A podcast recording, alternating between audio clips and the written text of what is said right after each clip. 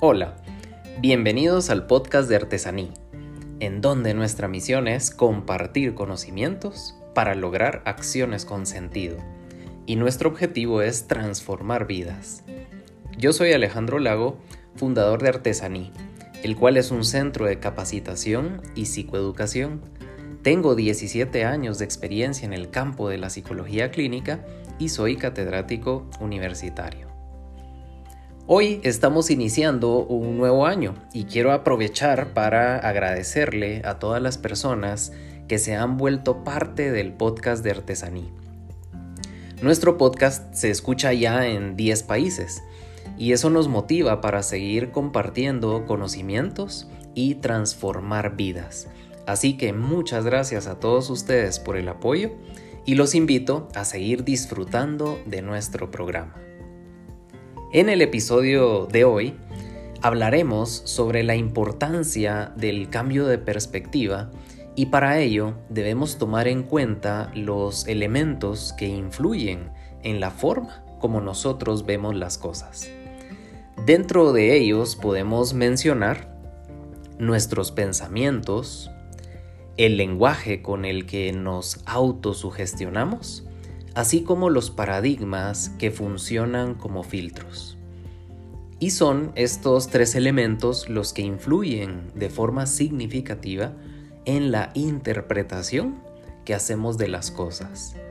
Tal como lo explicaba el filósofo Epícteto, el ser humano no sufre por las cosas que le suceden, sino por la interpretación que hace de ellas. Interpretar se refiere a la acción de darle a algo un significado determinado. Sin embargo, dicho significado se verá influido por la perspectiva desde la cual estamos percibiendo eso que vemos. A partir de la percepción se activará nuestro pensamiento y utilizaremos el lenguaje para codificar aquello que percibimos.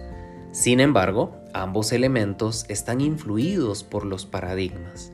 Por lo tanto, no solamente los factores externos influyen en nosotros, sino también nosotros mismos podemos influir en nuestra conducta desde el interior de nuestra mente.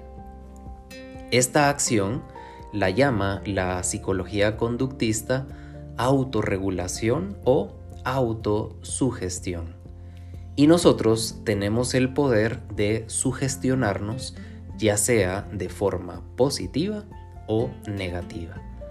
De ello dependerá entonces la interpretación que hagamos de lo que nos sucede en la vida y es por ello muy importante el cambio de perspectiva.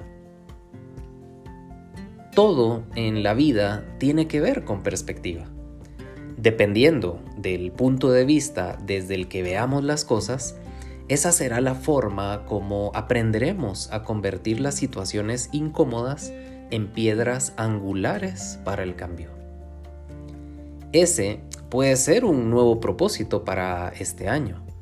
Aprende a analizar las situaciones desde diferentes perspectivas y descubrirás que todas tus experiencias vividas siempre tienen diferentes caras.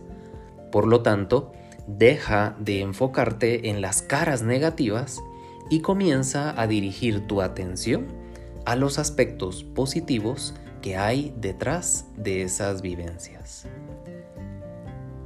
El cambio de perspectiva nos ayuda a descubrir detalles de la vida que a simple vista parecían ocultos pero al observar con atención podemos notarlos. Y esos pequeños detalles es donde encontramos la forma de cambiar la interpretación que en un primer momento hayamos hecho sobre una situación de nuestra vida. Los procesos de introspección son para poder analizar una experiencia de vida y poder descubrir el aprendizaje que hay detrás de ella. Por lo tanto, la motivación para mantenernos enfocados en los aspectos positivos debe de ser constante y solo nosotros podemos alimentarla diariamente. Si quieres cambiar la perspectiva de las cosas, debes aprender a autorregular tus pensamientos, tu lenguaje y tus paradigmas. Hablemos de cada uno de estos tres elementos. En el caso de los pensamientos, estos se ven influidos por los esquemas, las creencias y los pensamientos automáticos. Los esquemas se refieren a patrones cognitivos que son relativamente estables en el tiempo, teniendo la función de constituir la base de la regularidad de las interpretaciones que hacemos de la realidad. El uso que las personas le dan a sus esquemas es localizar, codificar, diferenciar y atribuir significados a los datos del mundo. Estos también pueden definirse como estructuras más o menos estables que nos ayudan a seleccionar y sintetizar los datos que percibimos del ambiente. Estos esquemas se adaptan y toman su forma mediante las relaciones que las personas establecen con su entorno. A partir de esa relación y de factores determinantes genéticos, se van a constituir pautas propias de los mismos esquemas. Por su parte, las creencias constituyen el contenido de los esquemas y éstas surgen como resultado de la relación entre la realidad y nuestros esquemas. Nuestras creencias conforman todo aquello en lo que creemos. Nos sirven como mapas internos que nos ayudan a darle sentido al mundo. Y es a partir de nuestras experiencias cómo se construyen y se generalizan. Existen dos tipos de creencias.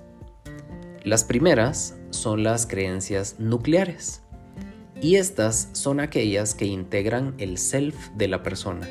Y es por esa razón que se torna difícil cambiarlas, ya que dan el sentido de identidad y son idiosincrásicas.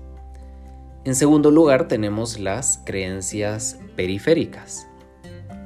Al estar vinculadas a aspectos secundarios, se torna más fácil cambiarlas y eso provoca que tengan una menor relevancia que las creencias nucleares. Las creencias nucleares nos proveen la base de lo que somos, nuestros valores, nuestras creencias más firmes, siendo esta la razón por la cual nos dan estabilidad y nos permiten saber quiénes somos. Por otra parte, las creencias periféricas son alternas y no involucran a los aspectos centrales de la personalidad y esa característica provoca que puedan modificarse con más facilidad. Debido a la fuerza de las creencias nucleares, no las cuestionamos y las damos por supuestas. Estas creencias nos dan estabilidad y nos permiten construir y proyectarnos hacia el exterior como seres humanos. Cuando las creencias nucleares se ponen en duda, se produce una sensación de inestabilidad y angustia. Para el ser humano, uno de los factores que genera más estrés es la incertidumbre. Por eso, no saber algo central respecto de nosotros mismos puede elevar los niveles de angustia. Habitualmente las personas van a terapia porque alguna de las creencias básicas que le daban sustento, estabilidad y tranquilidad están siendo puestas en duda. Para la terapia cognitiva, la base que sostiene los síntomas es la dinámica que se produce entre las creencias y los esquemas. Y es por esta razón que el trabajo terapéutico debe centrarse sobre las creencias como parte importante del abordaje clínico. Como humanos, nuestros pensamientos están relacionados con el fluir de nuestra conciencia y tienen tres elementos. El primero es la direccionalidad. Se refiere hacia dónde está dirigido nuestro pensamiento. El segundo es el curso y se refiere a la velocidad de nuestros pensamientos. Y el tercero es el contenido. Y es precisamente lo que pensamos de forma concreta. Por su parte entonces, los pensamientos automáticos se definen por su carácter impuesto, debido a que aparecen como elementos cotidianos del pensamiento normal, tienen la capacidad de poder condicionar la dirección o el curso de nuestra forma de pensar. Cuando nosotros tomamos estos pensamientos automáticos como verdades absolutas, no los cuestionamos, pero van a condicionar nuestra conducta y nuestras emociones. En muchas ocasiones este tipo de pensamientos suelen ser breves y pueden ser verbales o aparecer también en forma de imágenes. Sin embargo, al imponérseles a la persona, se convierten en automáticos. Los pensamientos automáticos son fugaces, conscientes, pueden entenderse como la expresión o manifestación clínica de las creencias. En general, podemos decir que las personas no suelen mantener una conciencia plena de sus creencias, pero si lo hacen con sus pensamientos automáticos, creando con ello un ciclo invasivo. Ahora bien, cuando hablamos del poder del lenguaje, que era otro de los elementos que influyen en nuestra percepción, debemos entender que éste ejerce una fuerza mágica en nosotros, y esto se produce a través de la repetición de palabras o frases. Dicha fuerza puede ayudarnos a salir adelante o puede dañar la percepción que tenemos de nosotros mismos. Todas aquellas frases que nosotros hayamos escuchado desde nuestra infancia influyen en nuestra confianza personal y autoestima. Si en mi memoria quedaron configuradas frases como por ejemplo, no sirves, eres inútil, no te quiero, no llores, aléjate de mí porque me estorbas, no sientas, eso te hace débil, y muchas otras frases negativas como estas, definitivamente que estamos sugestionados para dudar de nosotros mismos, para sentirnos desvalidos frente a la vida y para pensar que los demás son mejores que nosotros. Por el contrario, si crecimos con frases como por ejemplo, tú eres importante para mí, inténtalo, cree en tus habilidades, yo sé que puedes lograrlo, me gusta pasar tiempo contigo, dime cómo te sientes, no tengas miedo de expresar tus emociones, y otras frases similares a estas, en este sentido positivo, pues este tipo de frases fortalecerán nuestra autoestima y nos permitirán creer en nosotros mismos. Por lo tanto, transformarán nuestros paradigmas.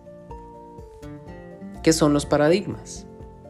Los paradigmas son ideas, creencias y pensamientos preestablecidos que fueron configurados en las primeras etapas de nuestra vida y por esta razón afectan, junto con los pensamientos y el lenguaje, la interpretación que hacemos de todo aquello que sucede en nuestra vida.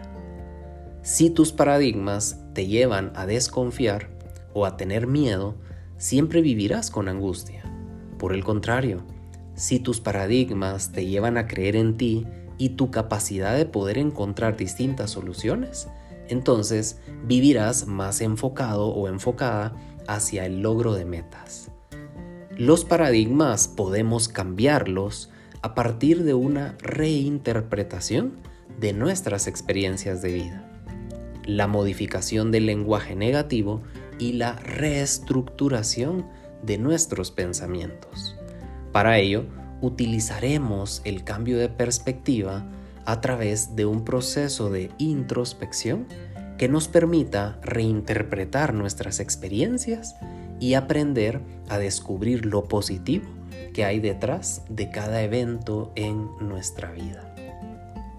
Y esta es la razón por la cual debemos aprender a convertir cualquier situación de vida en una oportunidad de crecimiento, en lugar de un momento de pánico y parálisis. Recuerda que no es valiente aquel que carece de miedo, sino más bien aquel que con todo y su miedo decide enfrentar las circunstancias de su vida buscando la manera de transformarlas para que jueguen en favor de su motivación. Así que no te enfoques en lo que te falta, sino en el camino recorrido, ya que esos pequeños pasos son los que te permitirán alcanzar las metas planteadas. Estas metas, esta actitud de enfrentar la vida con toda nuestra energía, representan el compromiso que a partir de hoy puedes hacer contigo mismo o contigo misma, para que cuando te sientas agotado o agotada, recuerdes que siempre existe la posibilidad de transformar nuestra vida. Cada día, cada hora, cada minuto, cada instante de nuestra vida es una posibilidad para iniciar de nuevo y demostrarnos a nosotros mismos de qué somos capaces. Muy bien, los invito a la reflexión del tema que hemos compartido en este episodio y a buscar siempre su equilibrio emocional y su crecimiento personal. Si desean más información sobre nuestros talleres y cursos, pueden visitar nuestra página web www.artesaní.com.gt o contactarnos a través de nuestras redes sociales encontrándonos como Artesaní Consultores. Les espero el próximo martes con un nuevo episodio de nuestro podcast. Que tengan un excelente día.